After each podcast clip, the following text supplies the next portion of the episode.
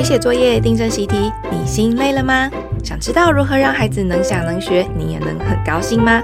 欢迎收听解题快一通，让您陪读放轻松。欢迎收听解题快一通，我是培瑜，我是小何。嗨嗨，上次我们有谈到寒假要写作文嘛？对，写不出来怎么办？对呀，那呃，小何有提到一个镜头法，很厉害哦，它可以把短短的句子变成好几百字的作文哦，还有小孩可以写到上千字的小说哦，这样子。嗯，对，就是一个如果他已经知道要写什么了，然后他不知道如何呃写得更丰富的话的一个考量的方法。嗯，好。那可是呢，又有小孩说啦，可是我连镜头都不知道要对着哪里，就是说他连要写什么、怎么开始写都不知道，都不晓得哦，脑袋一片空白。对呀，那怎么办呢？啊，对，那我们可以来考虑小孩说啊，镜头不知道要对着哪里，嗯，啊，这句话背后的意思可能是什么？哦，脑中一片空白，那听起来就是他不知道怎么开始写第一句，对不对？对呀、啊。好，好，那怎么办呢？好，那其实事实上，我们在跟小孩讨论写作文的时候，哦，确实哦，如果要谈说写作有什么难，那小孩会举出千千百百种。嗯、哦，那其中这个不知道从哪一句开始写。哦或者第一句不知道要写什么，嗯，这个大概不是排名第一，应该有排名第三，嗯，哦，就是万事起头难的那个头，对，万事真的是起头难，不知道怎么开头，总觉得开始以后就比较知道怎么接下去写了，好，那我们可以回头想一下，我们小时候通常老师有没有教过我们怎么写开头啊？哦，怎么写？开头就是叫做起嘛。就是要有一二三四段，第一段就是开头，第二段就是承，第三段就是转，第四段就是合，教完了。起承转合法，对，对，对，对，我们小时候都有学过，对不对？嗯，好，那所谓的起承转合，刚刚培瑜已经有说了，哦，它到底意思是什么？其实小时候我自己也有听过这个，嗯，然后老师有讲解哦，那这次我们要。准备这个作文怎么教之前呢，我又上网去查了一下啊，作文真的很多老师到目前哦，已经几十年过去了，大家还是在引用这个起承转合法。嗯。那这个起到底是什么意思？哈，起指的就是所谓的开头。嗯，哦，那通常他会说，就是你在文章第一段要引出要表述的事情，嗯，就是一个开头吧。这这这对，很像在解释开头的意思。对，哦，那那顺便讲一下承转合是什么，对不对？哦，对，哦，承就是承接第一段嘛。哦，那对于第一段的事情再加以引申啊。哦，那要能够接上第一段哦，就你不能跳开。嗯，哦，那转呢要安排一个转折。哦，如果你前面是正面论述，你就要从反面说法。提供一个反面说法，啊，或者是一个情绪上的转折，啊，最后就是和，就要准备写最后一段了，哦，就是要发表一个你对这个事情的看法，哦，做一个总结，这大概是起承转合。那我以前小时候在学这个的时候，我还会听老师说要什么报尾，然后听完以后我就更觉得很有道理。可是我就更不知道，那到底第一段要怎么写？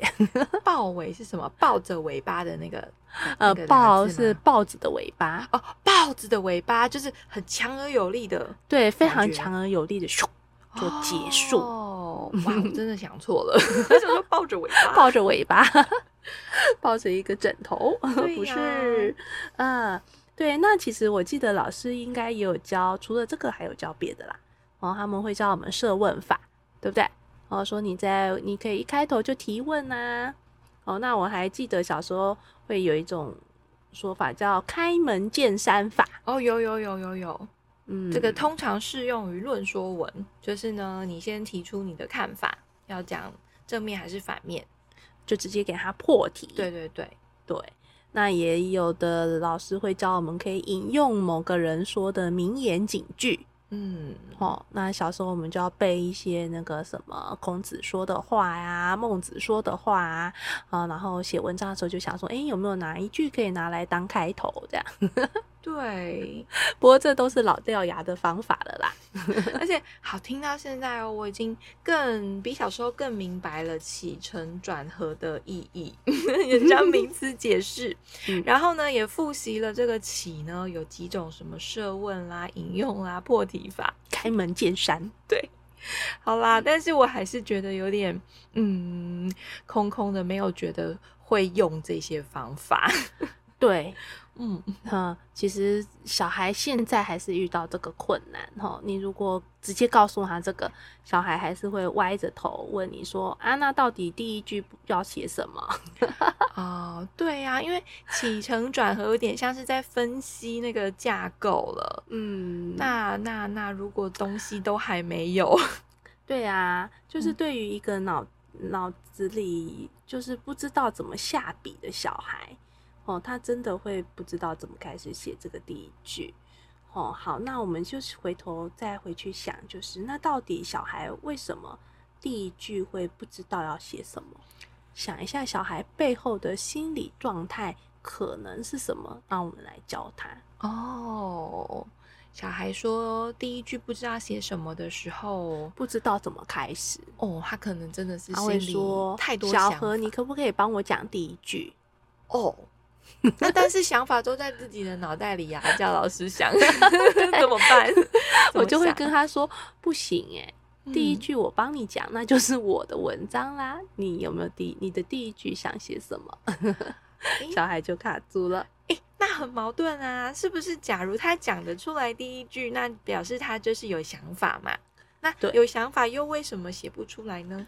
是啊，所以其实小孩哦，那个有几种状态，我观察起来哦，一般来说可以分成两种大类哦，可能还有更细的状态。那我今天先讲广泛的来说有两种哦。第一种，他说第一句不知道要写什么，可能是他脑子里有太多想法了，嗯，哈，就是他心里有非常多的点子，然后通常这样讲的小孩自我期许比较高。嗯，他会觉得说，他一定要找出心目中最好的第一句，哦，来开始写下去。哦，那那这个时候他就卡住了。哦，他很怕自己一写就写写坏了，写坏了，或者是他想要讲的有好多哦，那不知道从何写起这样子。对，他的镜头里面充满了各种的花啊、鸟啊、树啊，他不知道从哪个点切进去。嗯，想法太多了。对，那另外还有一种啊，就是他真的脑袋是一片空白哦，他对这个题目无感，哇，嗯、真的不知道要写什么。哇，这两个极端呢？对，两种情况都会导致小孩不知道第一句要写什么哈。好，那我们今天要提供一个方法。嗯，哦，这个方法，嗯，好，我来先来说说看哦，因为我自己第一次听到这个方法的时候，我也觉得哈，可以吗？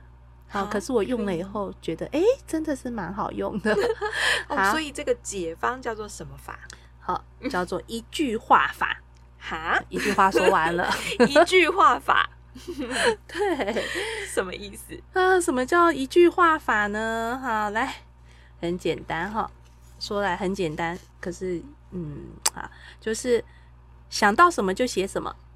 嗯哼，第一个想到什么就写什么，第二个一句接着一句，写了第一句，再想下一句，一句一句慢慢往下写，会不会听起来有点像在绕口令？对呀，听起来很玄呢，很玄妙，对不对？嗯哦，你乍听的时候，你有什么感觉？诶、欸，就是啊，我就是不知道要写什么啊。那一句接着一句，好像没有一个目标，不知道终点在哪里，然后就要一句接着一句，好像瞎子摸象。对，还是什么那个过河，哦啊、摸着石头真的可以吗？对呀、啊，对不对？可以吗？哦，我们刚刚说要豹尾，其实老师都还会跟我们说要凤头。哦，我写的这第一句真的是会是一句凤凰。对，我写了一个鸟头，怎么办？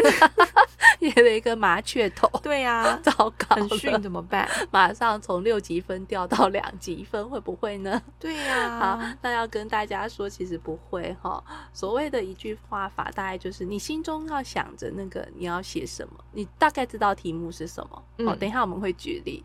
好，可是呢，你从任何一句开始写，你都可以条条大路通罗马。你都可以写到这个语文的中心哦，所以不要怕。条条大路通罗马，那个路就是第一句话，对不对？对，有一句话。对，嗯，哦，你一句一句往下写呢，你你转来转去，因为你我们是那个笔在握在手上嘛，嗯，哦，慢慢写着写着呢，我就会把我要说的想法给写明白了。好、哦，而且很很有趣哦，就是写着写着呢，本来没什么灵感的，越来越写就会越有灵感了哈、哦。那通常这样讲的时候，人家就还是会问啊，说那万一我写坏了怎么办？哈、哦，那其实就是要破一个心魔哎。哦，就是我们从小在学写作文的时候啊，嗯，我们听那个凤头豹尾这种话听太多了，对，哦，然后被暗示要做什么起承转合啊，嗯，然后要先写大纲，什么？要先想好第一段要写什么，第二段要写什么，第三段、第四段要写什么，哦，通通都想好了才能开笔写下去。好，那我们就被一直潜移默化说，我一定要准备好了。才能开始写作文。对呀，真的是这样吗？啊，老师真的就是这样教啊！一起码要有三段，最好有四段。然后呢，大纲要列清楚，有一个大概的架构，有轮廓了再来写。对，好，那现在要破的这个心魔就是呢，不用准备好了才能开始写。好，为什么呢？呃，因为当这样想的时候啊，其实对写作来说最重要的。并不是那个安呃安排是后续第二个要考虑的哦。一个好的写作者，第一个哈、哦、要有的是心灵的自由。哇，写作最重要的准备是心灵的自由。对，你的心要是自由的哦，也就是没有所谓的最好的第一句哦，嗯、完美的大纲。哦，各位教小孩写作的时候，麻烦放下这件事，因为你一旦要小孩写出一个完美的大纲，我跟你说，他考虑那个大纲就可以考虑二十分钟，这样会考写作文的时间就少掉了快一半的时间啊！真的诶，因为大纲写出来只有四句话而已，但如果就噼里啪啦开始写了，起码会有那个。段落的分数，对，好，那那要另外说一个，就是其实当心里自由自在啊，嗯、然后你心中有一个方向，大约说哦，我知道今天的那个题目要写什么，那我从任何一个字、任何一句、任何一条路走下去，好，我都可以导向这个文章要去的中心思想，哦，那这个结构自然就会出现，哦，不用先想，不用先把那个一二三四段给规划好。哇，我觉得这个听起来还是有一点悬呐、啊。这个条 条大路到底怎么通罗马？哦，对，所以我们要举一个例子啊、哦，太好了，对不对？好，那这样讲太抽象啦。那我看了一下寒假作业，很多小孩呢都会得到这个题目，叫做“我最难忘的一件事”。哈哈哈哈哈！最难忘的一件事哦，嘿嘿，对。好，那最难忘的一件事。第一句要写什么呢？好，那我现在想象哦，假如我是一个那个没有灵感的小孩，对不对？嗯，好，我每天都在家里蹲，嗯，然后呢，每天做的事情就是柴米油盐酱醋茶啊，所以是比较像刚刚那个第二种头脑空空，对，头脑空空的情况。好，要怎么写呢？好，那我可能第一句就会这样写。寒假开始了，我最害怕的就是要写我最难忘的一件事。第一句就从这里接下去开始写啦。诶，很诚实的一个开头。嗯，好，那当往第这已经不是第一句了，这前两句。好，前两句这样写完后，下一句会写什么呢？就可以慢慢想。嗯，哦，那我可能就会想着，我现在前台后台喽，后台我就会开始想说。为什么会有这个感觉啊？为什么会写那个我最害怕？对，我最害怕这件事。嗯，好，那我就继续探索自己的内心。哦，我可能就会写，呃，很多同学寒假都会出国玩，嗯，或者呢，回去中南部的阿公阿妈家，嗯，还有人会跟家人去吃大餐，嗯，而我们家都不出国，阿公阿妈又都住在台北，根本没有乡下可以回。好，这就是前面的几句。哇，这个越写好像真的就是没有什么难忘的事，往这个方向去了。对，往这个难这个方向去，对不对？好，嗯、可是我还是要写我最难忘的一件事啊。哦、好，那一边写下自己的心情，就会一边满满的回忆。好，那这个其实会开始进去想，比较细的想说，那在我这个这么平淡的生活中，到底有没有一个有点不一样的事情？嗯，好。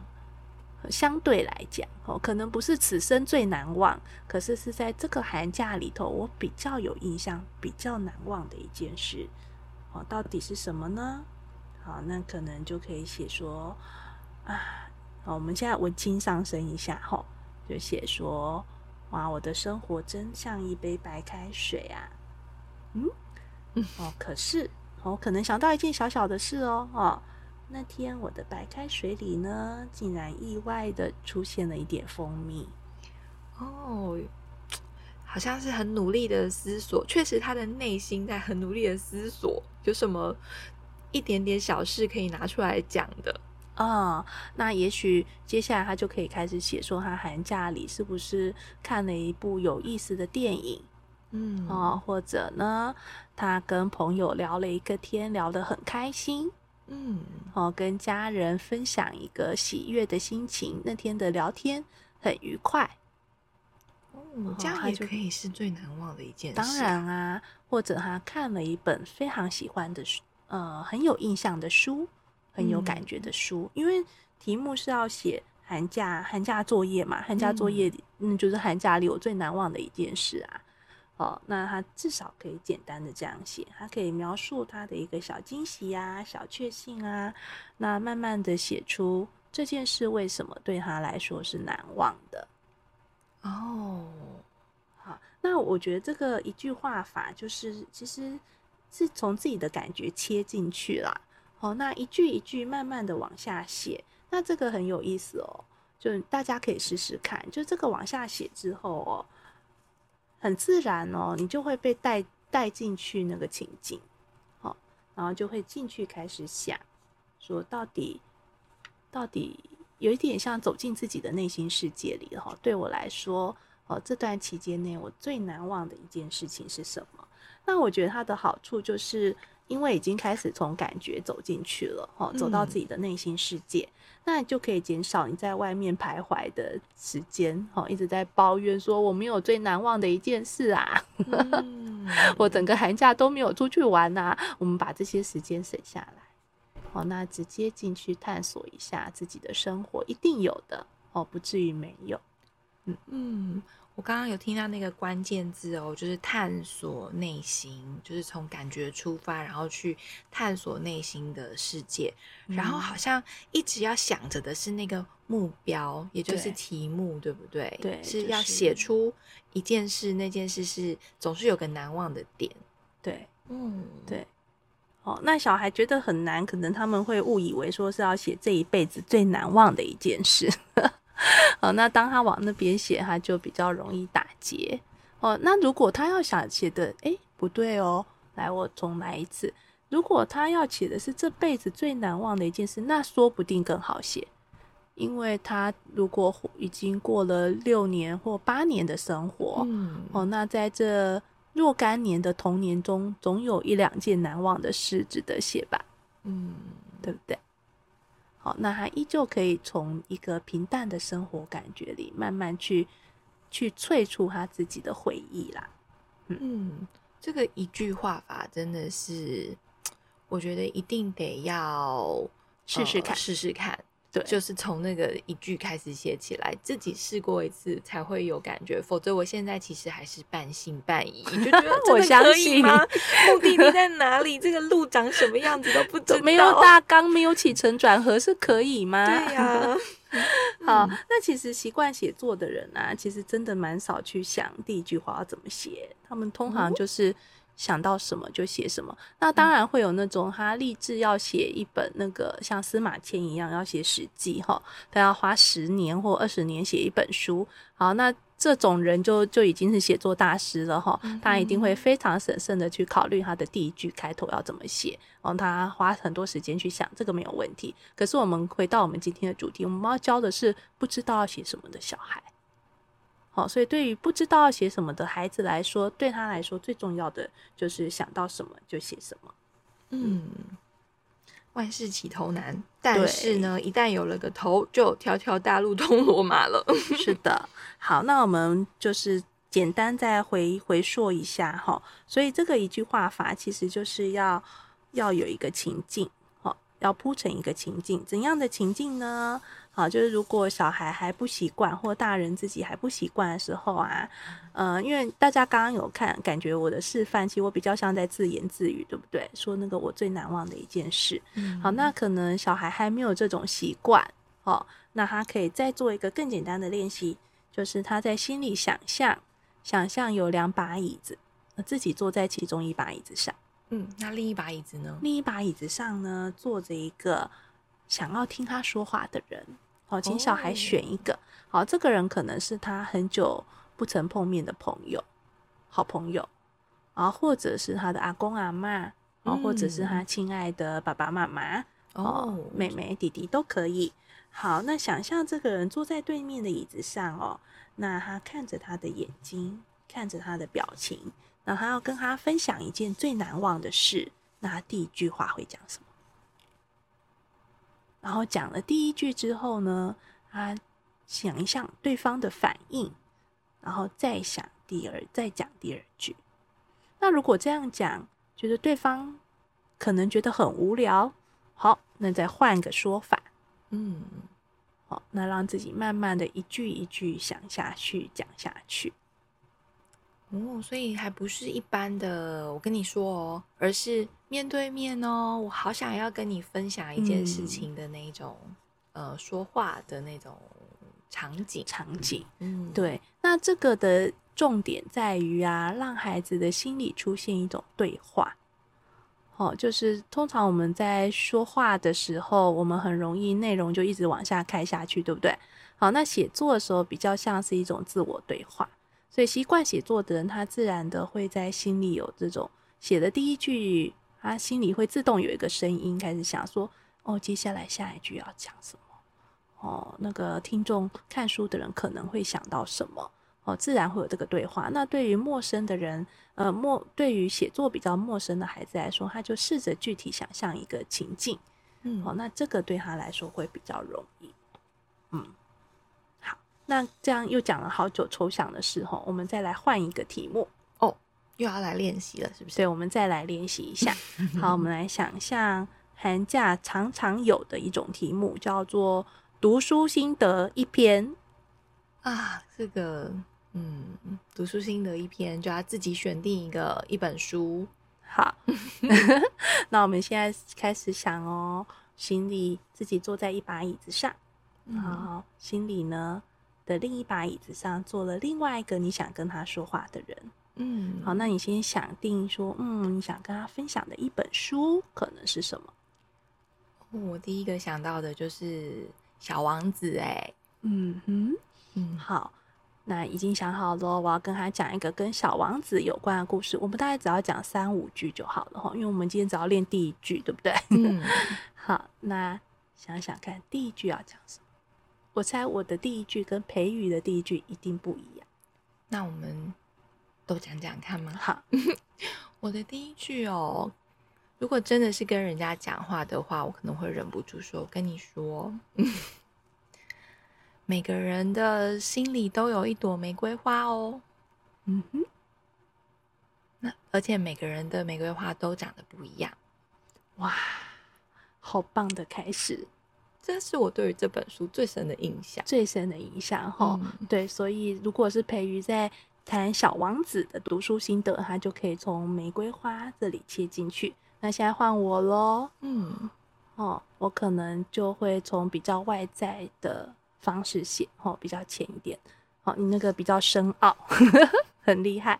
好，我可能会写说，当我第一次看到这本书的时候，我想的。他是在讲某个王国的故事吗？嗯，哦。